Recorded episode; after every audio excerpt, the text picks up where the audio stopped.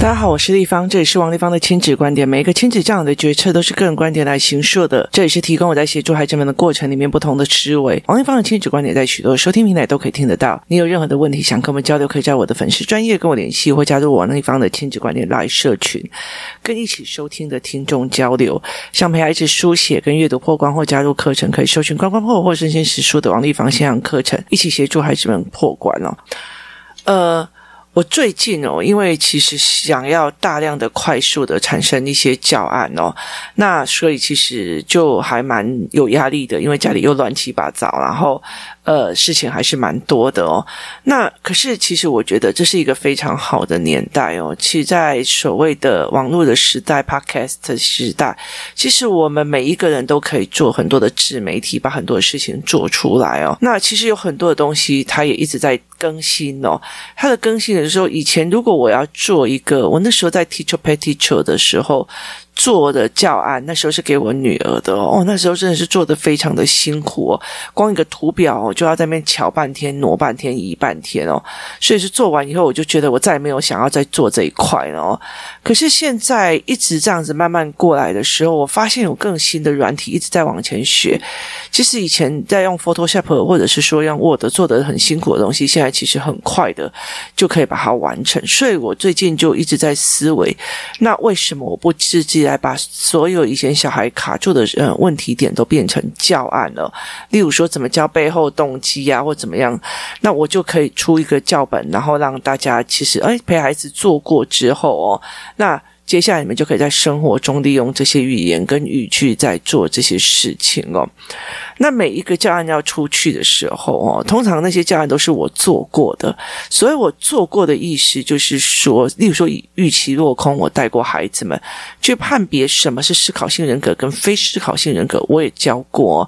那呃，我也曾经做过一个教案，是在做怎么去判别这个对方的人，他遇到事情是面对的，或者是他是。推给别人做，哎，我就不会啊，哈，就推给别人做了。跟另外一种叫做就是放烂的哦。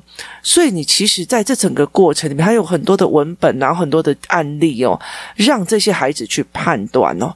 那现在其实我都有办法把这些东西，以前因为是自己的孩子们，就是一个班级要做，然后一个礼拜我要出两本教案，所以那个时候其实我有时候会蛮粗糙的，因为所谓的粗糙的原因，是因为这一群小孩，如果说。我星期二晚上发现他们的某个状况，我星期三早上就整个改教案哦，所以其实呃，他其实就会很快，他没有像说要把它当成商品一样去卖的那样子的状况。那现在我就觉得这些东西都可以弄出来，因为呃，科技的跟所谓的时代的变化，其实我可以很快的把这些东西做出来。而做出来之后，我还是会再重新，因为以前会一个议题嘛，那现在会有一些像层次的语言。像层次的语言这一本教案就非常有趣啊！一刚开始用绘本的教案来看，你公园里面有树，树上面有鸟巢，鸟巢上面有鸟哦，所以它就是一个大范围，包含中范范围，包含小范围的这一个概念。那呃，包括了呃成分的概念也是这样子哦，呃，肉包子，那就代表。包子的面皮里面有肉哦，或者是草莓大福，最外面的是糯米皮，然后中间是呃红豆，然后接下来是草莓，还有层次的概念哦。那层次的概念还会用在哪一些地方呢？例如说，台北市中山区民权东路三段六十巷三弄十八号一楼的王丽芳，好，那就是台北市。中山区民权东路，然后几巷几弄的，它其实是层次的一个范围上面的往下越来越少的中间线这样子哦。那如果是以美国来讲，它就是一个，例如说呃王丽芳，然后几号几巷几弄几路，好，它是从个人主义在往外哦。那这里面它其实对我们来讲是有一些政治的上面的思维模式在跑，但是因为其实东方的我们会先写国家。那他们国家是放在最后面哦，个人主义跟呃国家主义的一些议题上面来思维哦，所以其实在这整套的教材里面，它成一个绘本的一个概念，然后我们会慢慢的往后递叠到社会科跟自然科的状况哦。那这是语言教材哦。那如果是认知教材，我就会像最近我在处理什么叫预期落空，或者是说呃什么叫做怎么办哦？怎么去引导小孩子说小婴儿的时候是用哭的得到东西？那为什么人要往后去处理学会解决的问题哦？那每一个过程里面，就是在做这种教案的过程，你要必须要。累积孩子们思维建构的层次，所以我在做所有的教案，你们在买任何一个教案，在看到最后的时候，它会有个思维导图哦。有一些没有的是，呃，例如说我只练因果观的语言，那整篇都在练因果，或者是我曾经做过一整套的那个什么，呃，范视图的概念的时候，那个真的是从头到尾就是文本变成一个议题的话题在做，但是基本上我一定就是尽量会给所谓的思。思维导图，思维导图就是我意图怎么样去引导孩子们从这个角落、这个角落去看哦。那层次包括的是说，呃，宇宙中的地球，地球中的台湾，台湾中的台北，台北的什么这样地方哦。那包括的是亚太地区的台湾分公司台中经销处的。处长，好，它其实是一个大包含、小包含，它是有层次的概念。那有很多的小孩根本就没有办法有这样的层次的概念，所以他就会死背。那他就没有办法有一些层次的东西哦。那包括一些认知，我也会慢慢把它出成教案出来。认知要做出教案的时候，其实就比较辛苦。例如说，呃，我告诉孩子要怎么办。有些小孩，例如说遇到事情他用哭的，跟我自己去练起来。那我为什么要自己练呢？我哭都好了，我叫我妈做就好。为什么？其实他必须要。做出来，然后甚至做完之后就觉得不够哦。为什么这件事情还要把它解决问题的时候，如何解决问题这件事情，有时候会用在你怎么去看历史的，你怎么去看自然的，你怎么去看社会的发明跟社会的进步，其实很大部分是解决问题哦。例如说红绿灯为什么存在，它其实在解决某个问题哦。那你具备什么的能量去做设计来做这些？我一路走来，所有的教案教程都是想要去把这些东西传达。给孩子们知道，或者是给父母知道，你怎么接下来怎么去跟他谈，用哪一个角度去切入哦。那很有趣的时候，就是我教案做一做，我就会拉看看这附近就是有哪一些小孩哦。那工作室附近有住几批的小孩，就是他们住附近，所以他们在常常被我拉来说来。我们来练教案哦，那就我觉得非常有趣的时候是在于是我的教案跟教材哦是没有标准答案的，它没有标准答案哦。可是有些小孩就会这个对不对？那个对不对？这个答案是对的吗？哦。早期在上我的课的时候，有非常多的孩子会去做这件事情哦，然后越来越后，他们就越来越没有，因为其实呃，越来越没有的这一群小孩哦，就会有一个非常大的特点。所谓的大的特点的原因是在于是。他终于知道我在做什么的，就是我不会告诉你说这一题答案一定要怎样，那一题答案是在怎样，而是我去看你的思维模式到底什么。那最近我去教他们层次的语言的过程里面，诶，我就在看说，诶，他们的层次的概念是对还是不对？那有趣的是哦。有些人会开始一直写答案，把答案都写完了，因为他只要整本，他就是反正你考卷给我就写完这样概念。有些人就是一直在等，哎，这个议题你怎么想的？他在等别人不同的思维，所以。呃，慢慢的，有些人在想说，诶，同样一件事情，你怎么讲这一件事情？那我怎么讲这一件事情的？他们开始在跑这一块的。一个孩子是在讲这个答案到底是什么？大部分的大人要什么样的呃结果跟答案，把它移转到。我很好奇立方体你怎么想的？我很好奇某某某你怎么想的？我很好奇谁谁谁你怎么想的？这是一种不同的逻辑哦。以前我也会觉得说，呃，我很自己觉得我想的就是对的。以前在我国中国小很叛逆的时候，就我自以为是说，哎，这为什么要这样？怎样？怎样？我就会盯人家。可是后来到最后的时候，我会觉得为什么你会这样讲？好有趣哦！为什么你会那样想？好有趣哦！那。在所有的教案里面的过程里面哦，甚至我看到他们写错了。例如说，我会跟他讲说，房间里有床，床在房间里哦。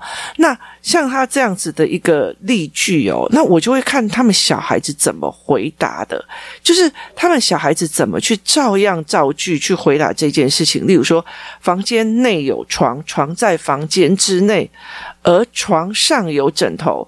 房间内有床，床在房间之内是同样一个东西，而床上有枕头是不同的东西哦。那就有很多的小孩开始写啊，可是呃，我就不会去指导说你应该怎么写。虽然例句上面写房间内有床，床在房间之内，而床上有枕头，就其中哦，像我现在在拿的这一本是其中一个小孩写，他写房子内有我，我在房子之内，而我有房子。好，当他写成这样子的时候，我就知道说，孩子的所有权的语言是不对的。房子内有我，我在房子内，对，没有错，它是一个空间概念。而我有房子，不好意思哦，小学四年级的人没有这个房子，不是你的哦。所以其实他的所有格跟他的空间，他前面在讲空间的，房子内有我。我在房子内，这是空间哦。可是我有房子是所有格哦，所以其实非非常有趣哦。你在这整个过程里面，我不会去问他，我也不会跟他讲说你这要怎么写，你要照例句写。我会清楚的知道他没有在看例句的，然后我也会清楚的知道他没有在做所有格。例如说他在讲说苹果内有虫，虫在苹果内，所以虫有苹果。所以，从有这一颗苹果哦。那我就在想说，是不是在家里的时候，我要吃的东西，我先咬一口，这个就是属于我的。所以，从先咬一口，这个苹果就属于他的吗？好，其实在这整个过程里面，会理解的一件事情，空间观念前面那两句他知道，后面那个所有词他不知道，所以我就会在在想说，那我怎么样去协助他所有权的这个概念哦，去把它做起来？我不需要去告诉他，你照这样子的例句来讲，你这后面是写错。错的没有错这件事情，而是你展现出来你需要被协助的思维模式。哦，这个小孩的思维模式的所有权的这个部分不对哦。那另外一个小孩哦，他其实现在是二年级哦。那他写的是房子内有我，苹果在房子内。然后他所有的东西，他是例如说，房间内有床，床在房间之内，而床上有枕头。那我就很理解了，这一个小孩是。因为他是二年级，所以他就照样造句。他照样造句是一个短句，一个短句，一个短句的，所以他没有办法三个短句拉下来是一个连续概念。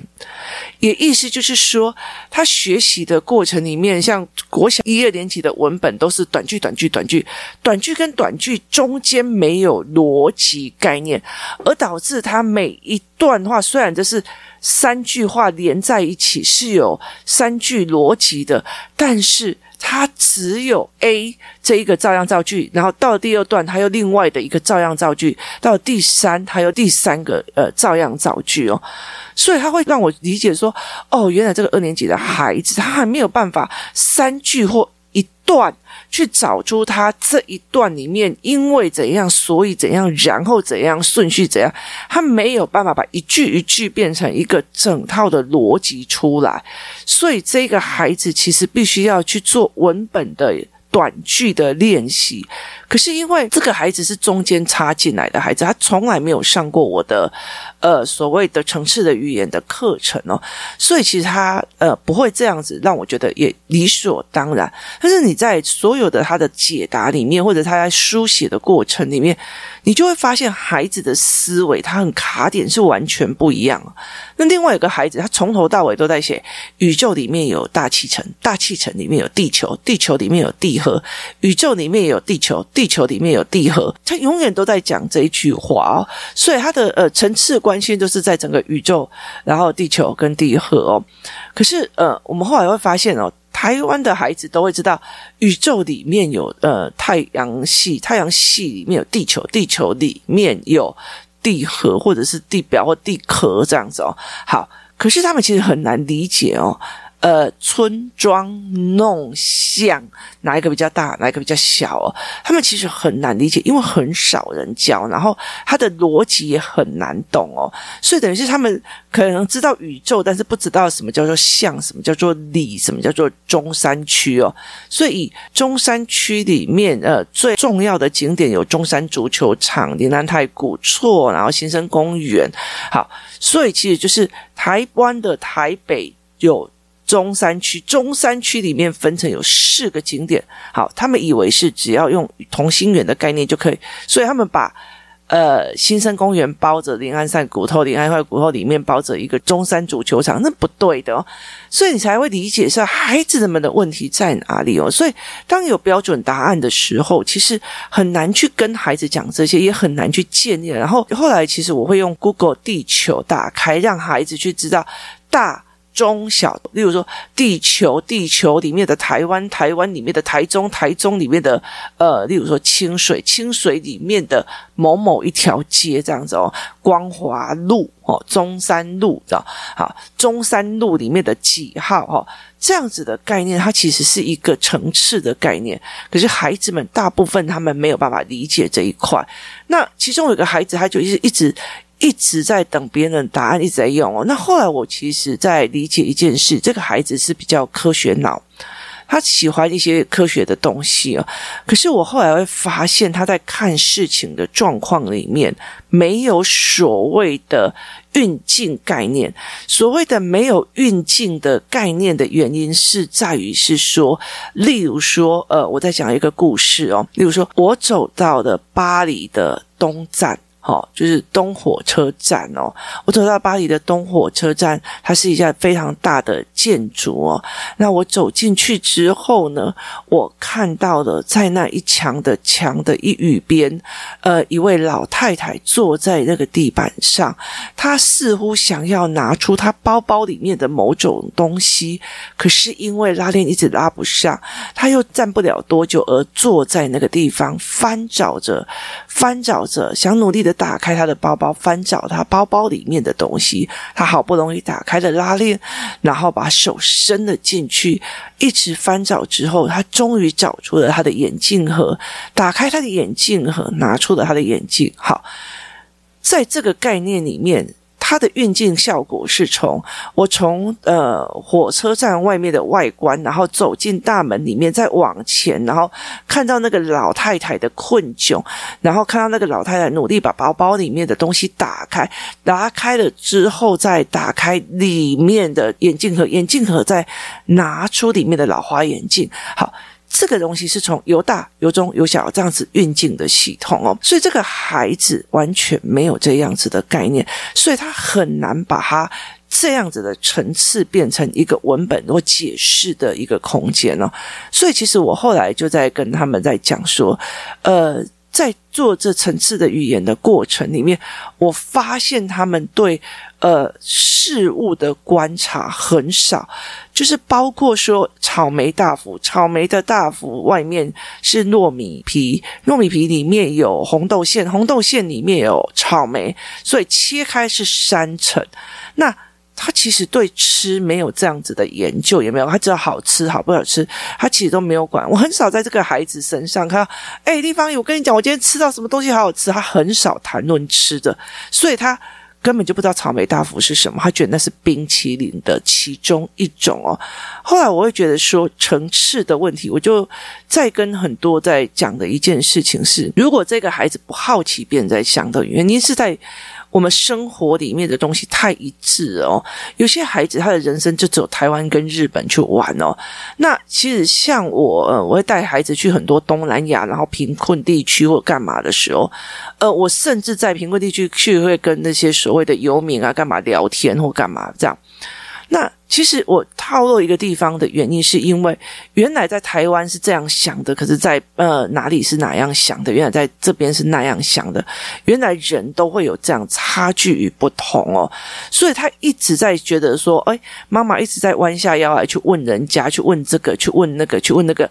原来每一个人的思维模式都不是很相像哦，所以其实是非常非常有趣的一个概念哦。我们这样想的，其实人。人家菲律宾人不是这样在想，那我们这样想的泰国人也并不一定是这样子想哦。那所以小孩会开始开启了，哇，你们怎么会这样子想的思维哦？怎么会这么有趣的思维？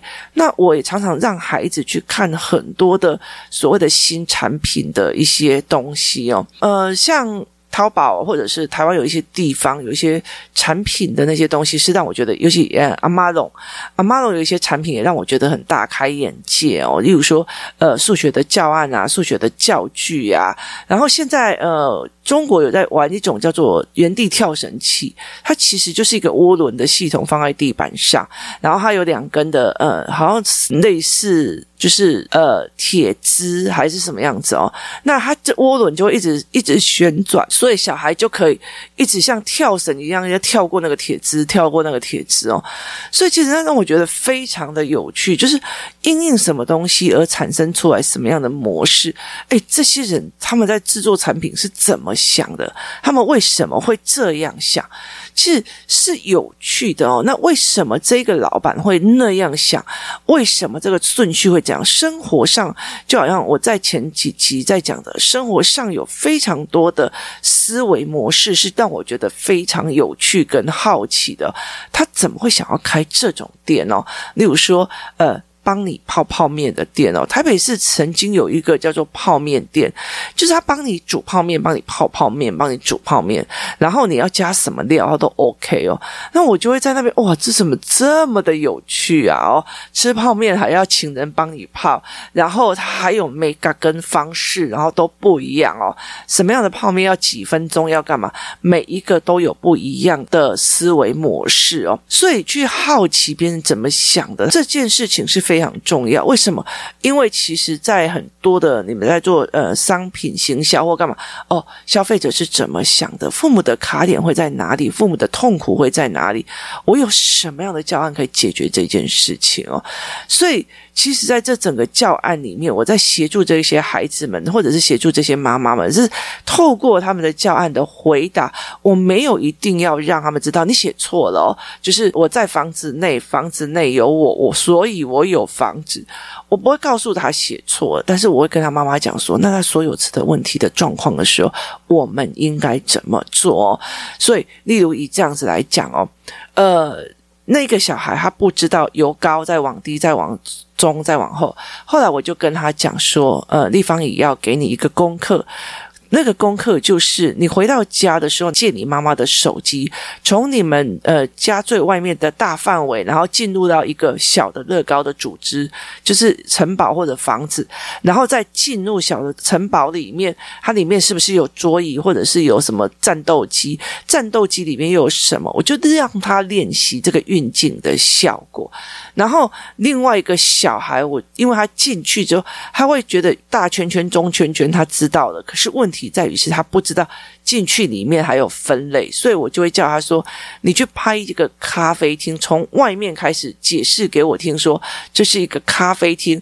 我走进去以后，里面有看到蛋糕柜，看到蛋糕柜上面有巧克力蛋糕，巧克力蛋糕上面有放一颗榛果。好，你用大、中、小这样来用，甚至你要介绍同样跟巧克力蛋糕放在同一起的。”那些食物是什么？也就是说，台北市里面有中山区，中山区里面有中山国中，有中山足球场，有林南太古厝，有新生公园。好，这是并行的四个景点，它没有谁包含谁的时候，也就是说，我从大的咖啡厅走进去之后，我看到了一。个所谓的呃蛋糕柜，蛋糕柜里面有草莓蛋糕、cheese cake，然后巧克力蛋糕或者是什么样的蛋糕，他们是并行在那个地方。好，那我知道了，他完全没有办法理解这个概念，那我就会给他这样的作业哦，没有在讲说你这一题说对还是说错或干嘛，我甚至不会指正他们，但是我会告诉妈妈们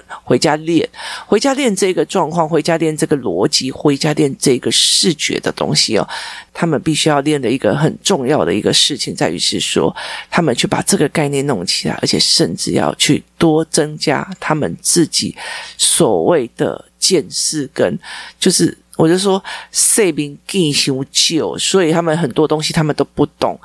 其实我觉得很多的人哦，其实呃，例如说那种很严谨的人，那这辈子可能就再也没有带小孩去说所谓的什么叫做汤姆熊哦。那所以小孩也不知道汤姆熊，那你在讲什么，我也听不懂，然后全部笑啊，你不懂，然后就觉得我被笑了，我被排挤了。他其实根本就不知道为什么别人会笑他，我干嘛？其实，在很多的概念是因为哦，是那个哦，那没什么，我没有兴趣，这是两种不一样的思维哦。所以，呃，其实孩子们看到的成绩很少，那很多的时候，有时候我都会常常带着这群孩，哎，我们要去哪里喽？我们要去干嘛喽？前阵子我们其实本来在五月还是四月的时候已经讲好说要去。呃，烤肉，那烤肉其实是因为我们小孩不知道什么叫烤乳猪，然后什么叫做灰飞烟灭，什么叫做煽风点火。有一段时间，他们真的是一个人在讲，我跟你讲那个某某某怎样，对对对，没错，怎样的好，他们不知道什么叫煽风点火。后来到时候讲说，既然要教呃灰飞烟灭，教煽风点火，那既然这样子，还不如讲什么叫做烤乳猪？你就是你这样子会被人家烤了，你这样会被人家。吃了，你这样会被怎样怎样？好，就是所有东西啊，他们还不知道什么叫当啊给，所以其实很多的事情里面，他其实是怎么去做、怎么运用的，还有再去怎么逻辑的，他还有包括视角。有些人像我儿子吃了很多次的当啊给，他现在还是不知道什么叫当啊给，因为他只负责吃鸡。他没有去真的看过大咖给怎么去制作的，所以其实是非常有趣的一件事。在所有的教案里面，在所有的对话里面，其实并不是要批判小孩，你这个答案要这样，你那个答案要这样。其实最重要一件事情是。呃，他们会好奇别人的想法，就如同我好奇他们的思维是一模一样。只是我后续会帮他们找出说，诶，那你接下来要补什么？你接下来要补什么？你接下来要补什么？那我现在非常开心的一件事情就是，他们在做这些东西的时候，他们边讲边讨论的时候，他们其实一直在等别人的好奇跟创意思维，说啊，你怎么会这样想？不愧是某某某哦，他会这样子想哦，哦，这样怎么会这样？依照别人的思维来好奇。是一件非常有趣的事。当你觉得每一个人都像一本书，每一个的思考都是不一样，很好奇的时候，这世界所有的东西都是你的学习点。这是一个非常重要的一个概念。今天谢谢大家的收听，我们明天见。